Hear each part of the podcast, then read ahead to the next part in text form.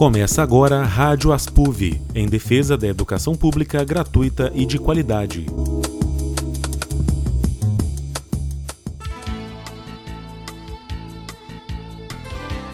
Olá, boa tarde. Meu nome é Fernanda Ponzio e a partir de agora está no ar na Universitária FM o Rádio Aspuv, o rádio jornal da seção sindical dos docentes da UFV. Aqui no Rádio Aspulv discutimos assuntos que têm impacto na vida de todos nós trabalhadores brasileiros. Falamos sobre os nossos direitos, a educação e outros serviços públicos. Neste mês de junho, a Aspulv completou 55 anos.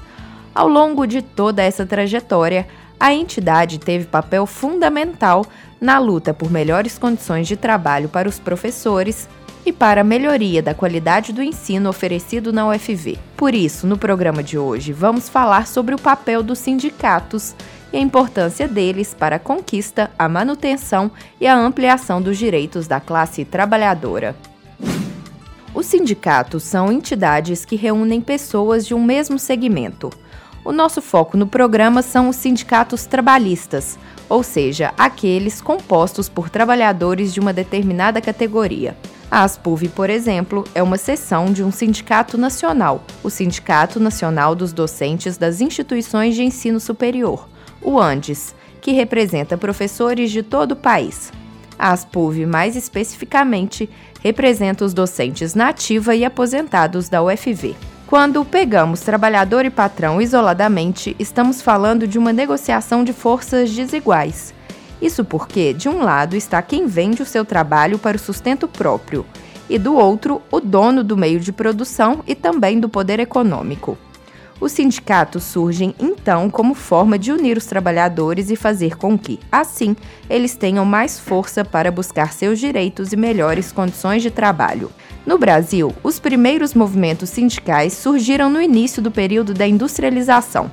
Imigrantes europeus que chegavam ao país para trabalhar nas fábricas traziam ideias que já estavam sendo difundidas entre os operários de lá. Do início do século passado data a primeira greve geral do país, realizada em 1917. Nessa época, os operários eram submetidos a condições de trabalho degradantes e, com o movimento, conseguiram mostrar a força que a União dos Trabalhadores tem. Na época, milhares de pessoas pararam as atividades na indústria e no comércio, pedindo, entre outros pontos, que fosse respeitado o direito de associação dos trabalhadores, que detidos por participarem de movimentos grevistas fossem soltos, que menores de 18 anos não pudessem trabalhar à noite e que fosse respeitada uma jornada máxima diária de 8 horas de trabalho. É bom destacar aqui um fato. Historiadores lembram que as mulheres tiveram um papel fundamental nessa mobilização. Elas enfrentavam condições de trabalho ainda piores que as dos homens e tiveram participação intensa no movimento grevista.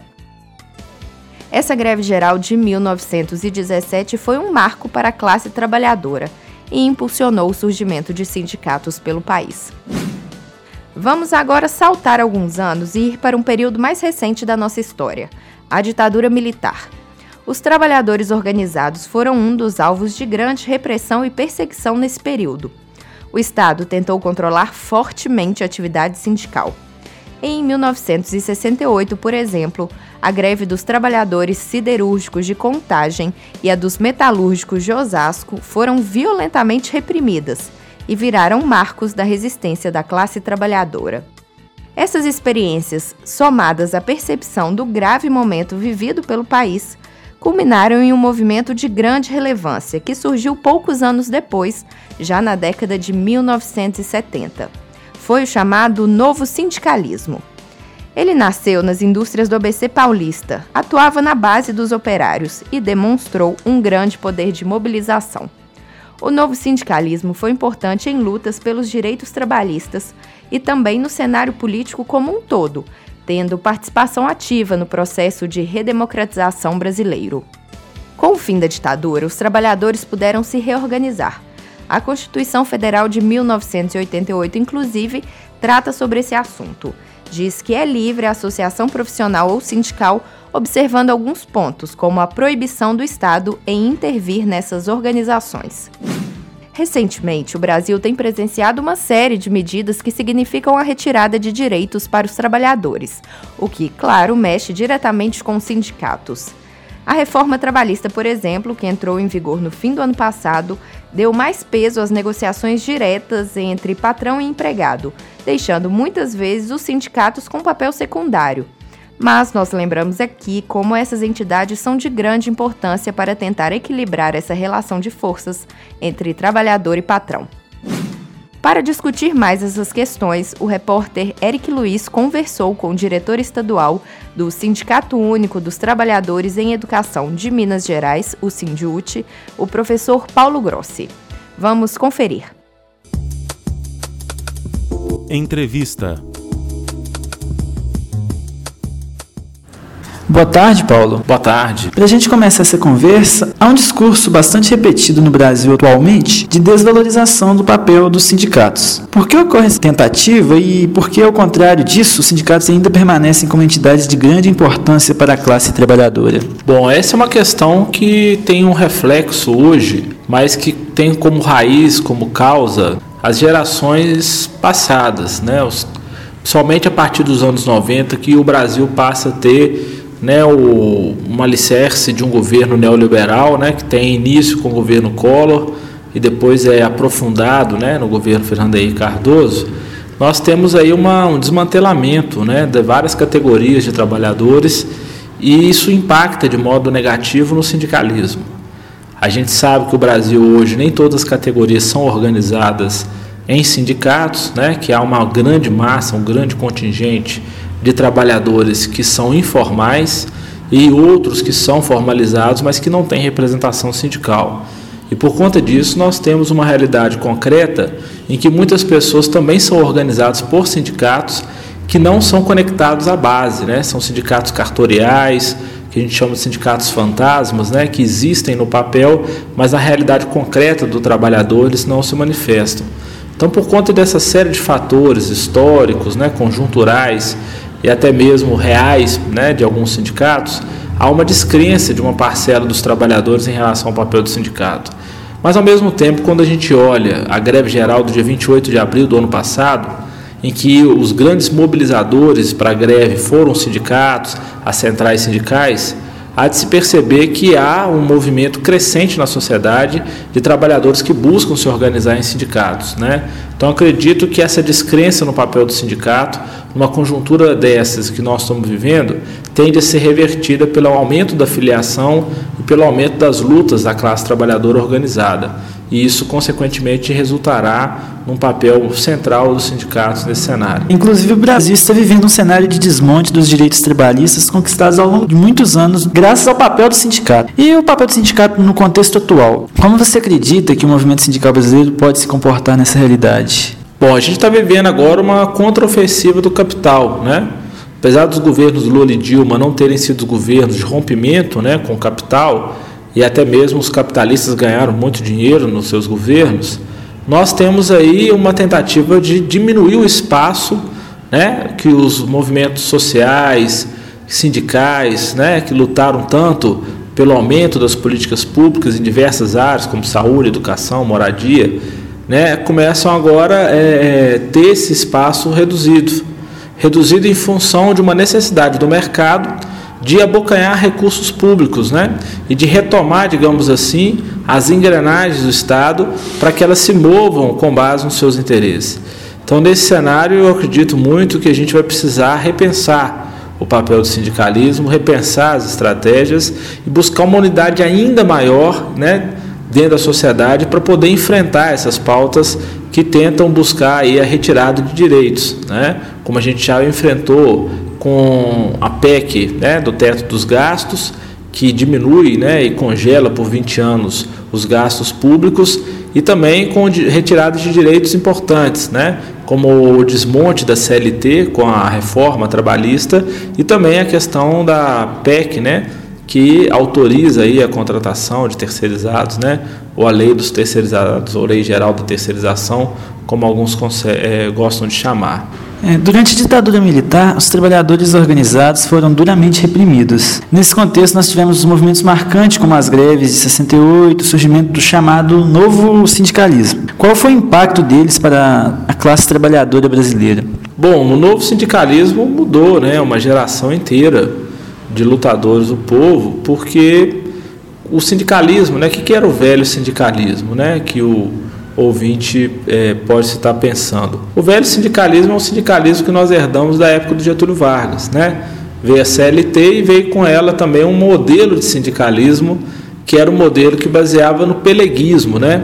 Nós tínhamos aí dirigentes sindicais que eram na verdade representantes do governo, né, dentro dos sindicatos. Muitos sindicatos tiveram intervenções então, esses representantes, que não eram, nunca foram lideranças sindicais, mas eram representantes sindicais, eles acabaram deformando o papel do sindicato, levando mesmo a descrença do sindicato ou tornando o sindicato meramente uma estrutura burocrática. A partir das greves do ABC, nesse sentido, o presidente Lula ter um grande papel histórico, há um, uma nova dinâmica, né, um novo formato do sindicalismo que busca primeiramente romper com esse peleguismo né, e criar lideranças verdadeiramente sindicais, né, lideranças essas que foram ungidas às suas bases, né, como o próprio presidente Lula, nos sindicatos metalúrgicos do ABC e outros nomes que depois vieram a despontar né, dentro da Central Única dos Trabalhadores, dentro da própria Força Sindical e outras centrais que tiveram é, esse período histórico como a base de sua fundação.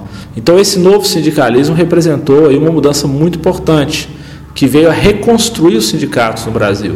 O próprio Sindiúte, que é o sindicato a qual eu pertenço, foi fundado em 79, né, no contexto das grandes greves do ABC, e que organiza aqui em Minas Gerais as trabalhadoras do ensino, que a maior parte da nossa categoria é formada por mulheres, forma a União dos Trabalhadores do Ensino. Então é em 79 que nasce a nossa querida UT, que hoje se tornou, a partir do Congresso de 91, o Sindicato Único dos Trabalhadores em Educação, o SINDIUT. Então, nós somos um sindicato oriundo do novo sindicalismo. Então, já incorporamos, desde a nossa fundação, as novas práticas sindicais, já totalmente desconectadas desse peleguismo, né, que era a marca registrada do velho sindicalismo. Com o fim da ditadura, os sindicatos se reorganizaram mais uma vez no país. Como que ficou o movimento sindical brasileiro a partir de então? E até este momento que nós já falamos de tantas perdas de direitos. Bom, como eu vinha falando, né, a UT é um dos sindicatos formados aí em 79, já no novo sindicalismo, e vários outros sindicatos também tiveram início nesse período, né? Na verdade, os novos sindicatos não surgem muito no pós-ditadura, já, já nascem na ditadura, até como uma forma de resistência à ditadura, exigindo né, direito dos trabalhadores, melhores condições de vida, de salário, de moradia, de transporte, mas principalmente exigindo o retorno da democracia. Não é à toa que nós vamos ter em 84 né, o grande movimento das, da campanha chamada das Diretas Já, porque é um movimento que aglutina a classe trabalhadora, inclusive já organizada nesses novos sindicatos, como também mobiliza grande parte da base social da própria né, estrutura da sociedade, então da igreja, das famílias, né, dos bairros, dos clubes. Então esse papel foi importante para o novo sindicalismo dentro do contexto já da ditadura. Nesse período também teve uma luta contra a censura imposta na época? Sim, os jornais, por exemplo, censuravam boa parte das notícias que vinham para poder, de algum modo, é, desacreditar o governo ou confrontar as versões do governo.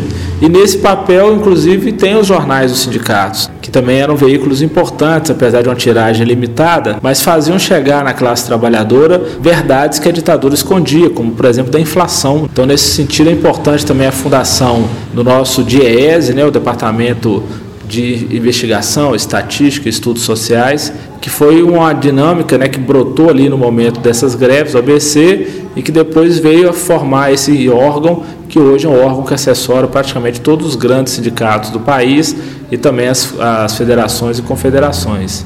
É, nós temos visto tribunais brasileiros tomarem decisões relacionadas diretamente ao direito à greve. São os casos, por exemplo, do, ponto, do corte de ponto autorizada pelo Supremo Tribunal Federal, mais recentemente a decisão do Tribunal Superior do Trabalho de considerar a greve dos petroleiros ilegal. Qual a sua avaliação sobre essa questão? Bom, a gente sabe, né, a gente tem dito isso constantemente é, em vários debates que a gente tem um problema com a nossa formação né, jurídica, que acaba fazendo essa deformação do direito no Brasil, né? Porque é isso que acabou se tornando. Hoje nós temos a justiça de um lado e o direito do outro, né? Então o judiciário brasileiro não tem representado a justiça, tem representado o direito. E isso tem gerado aí grandes problemas para nós, principalmente nessa interpretação em relação ao corte de ponto. É, é, é claro para nós, o movimento sindical, é ser cristalino, de que ao cortar o ponto do trabalhador, você aniquilou o direito de greve. A Constituição Brasileira de 88, no seu artigo 8 definiu como cláusula pétrea o direito de greve. Então não cabe interpretações, ele deve ser garantido pelo judiciário brasileiro. Mas como a gente sabe, né, que o conjunto das forças empresariais, né, da própria burguesia nacional atuam dentro do aparelho do Estado, né? então acaba que o judiciário se torna uma correia de transmissão que atende muito mais os interesses da burguesia do que da classe trabalhadora. E um corte de ponto para os trabalhadores é cortar qualquer possibilidade de manter uma greve, né? Sim, o corte de ponto dificulta as greves. Há sindicatos que conseguem estruturar fundos de greve para poder né, continuar o seu movimento em virtude dos cortes de salários, mas obviamente dificulta a organização dos trabalhadores. Mas também gera grandes problemas, né, porque acaba caindo numa radicalidade. Né? Então, ao invés do patronato, às vezes, buscar né, é, discutir com o trabalhador soluções para o problema, a via judicial tem feito com que o problema se delongue ainda mais, uma vez que os trabalhadores não se sentem representados por uma ausência de proposta, então não vão ser satisfeitos, não vão atender o pleito do patrão, não vão retornar ao trabalho, vão delongar na greve, vai gerar problema. Então a gente acaba tendo aí a justiça contribuindo muito mais para o problema do que contribuindo para a solução. É, no caso também dos petroleiros, a gente teve aplicação de multas de valores altíssimos, né? Sim, no caso dos petroleiros, bem lembrado, nós tivemos aí uma mão pesada do Tribunal do Trabalho, que a gente não, né, não tinha visto há muitos anos. Estranha, no período de democracia que nós ainda estamos vivendo, apesar de todos os ataques que estamos sofrendo, que o judiciário tenha se posicionado de modo tão rápido e tão claro a favor da burguesia, não só nacional, internacional, como se o judiciário fosse um pau mandado da elite nacional para poder garantir os seus direitos. E aqui, é claro, quando se trata de petróleo, a gente está dizendo também dos acionistas da Petrobras, que são, na sua maioria, grandes acionistas estrangeiros. Né? Então você vê nitidamente que o judiciário brasileiro não está defendendo nem o trabalhador, nem a soberania nacional e nem a produção nacional de petróleo. Né? Ele está querendo garantir a todo custo o lucro de uma elite né, de rapina que busca é, sugar o recurso brasileiro através de esquemas como o da Petrobras. Né? Paulo, muito obrigado pela sua entrevista. Muito obrigado, eu agradeço né, o pessoal das PUV pelo convite e espero que nós, trabalhadores, consigamos também aqui em Viçosa lutar contra os retrocessos, né?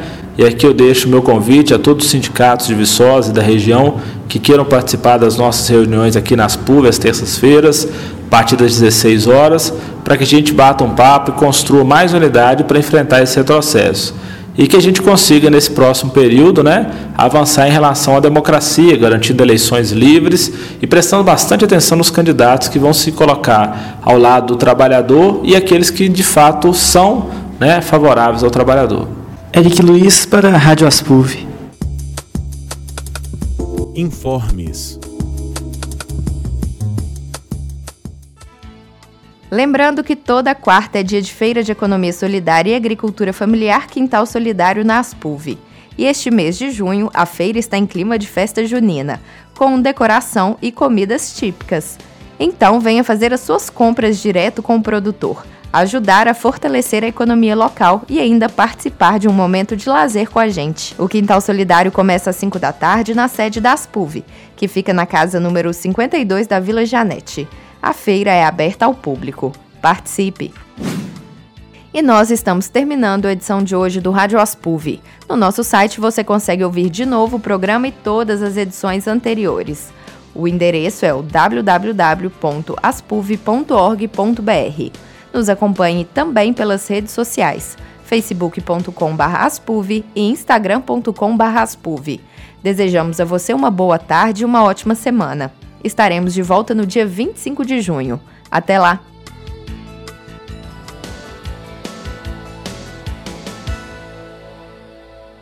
O Rádio Aspuv é uma produção da Seção Sindical dos Docentes da UFV. Diretor responsável, Edgar Leite de Oliveira. Edição de texto e locução, Fernanda Ponzio. Edição de áudio, produção e reportagem, Eric Luiz. Trabalhos técnicos, Carlos Souza.